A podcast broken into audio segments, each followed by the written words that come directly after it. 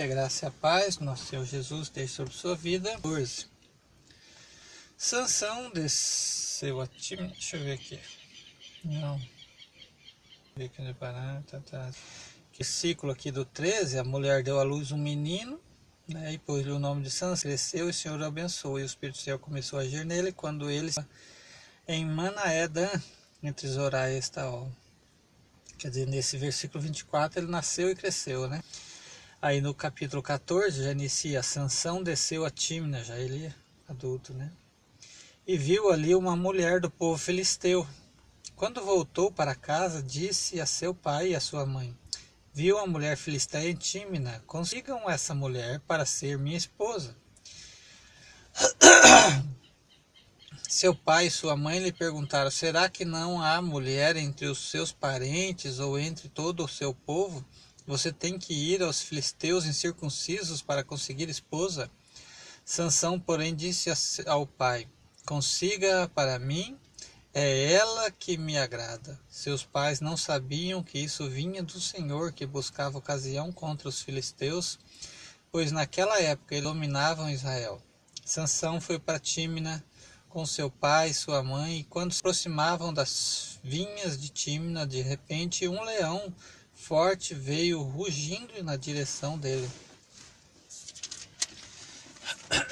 O Espírito do Senhor apossou-se de Sansão e ele, sem nada nas mãos, rasgou o leão como se fosse um cabrito.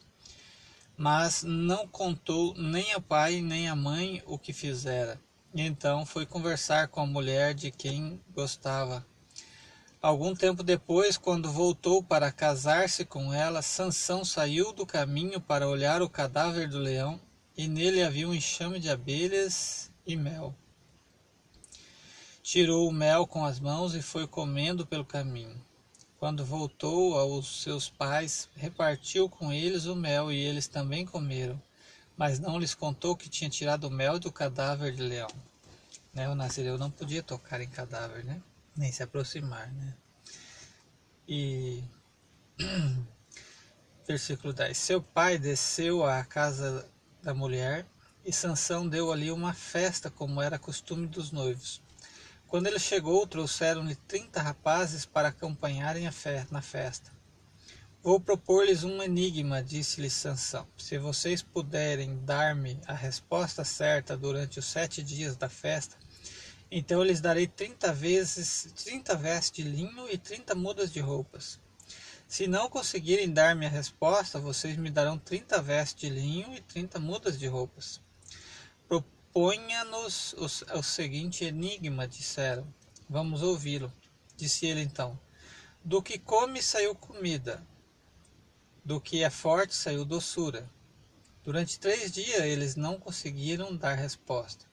No quarto dia disseram à mulher de Sansão: Convença seu marido a explicar o enigma, caso contrário, poremos fogo em você e sua família e na família de seu pai, e vocês morrerão. Você nos convidou para nos roubar? E então a mulher de Sansão implorou-lhe aos plantos: Você me odeia, você não me ama. Você deu ao meu povo um enigma, mas não me contou a resposta nem a meu pai, nem a minha mãe. Expliquei, expliquei o enigma, respondeu ele, porque deveria explicá-lo a você.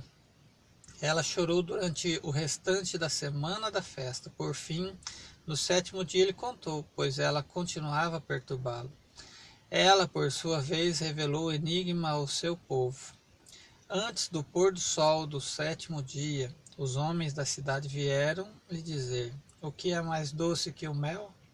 O que é mais forte que o leão? Sansão disse: Se você não tivesse arado com a minha novilha, não teriam solucionado o meu enigma. Interessante, né? O relacionamento marido esposa, esposa e mulher aqui, né? Versículo 19. Então o Senhor apossou-se de Sansão. Ele desceu a Ascalon, matou 30 homens, pegou as suas roupas e as deu aos que tinham aplicado, explicado o enigma. Depois, enfurecido, foi para a casa de seu pai. E a mulher de Sansão foi dada ao amigo que tinha sido acompanhante dele no casamento. Essa então foi a leitura do capítulo 14 de juízes Que Deus abençoe sua vida, em nome de Jesus.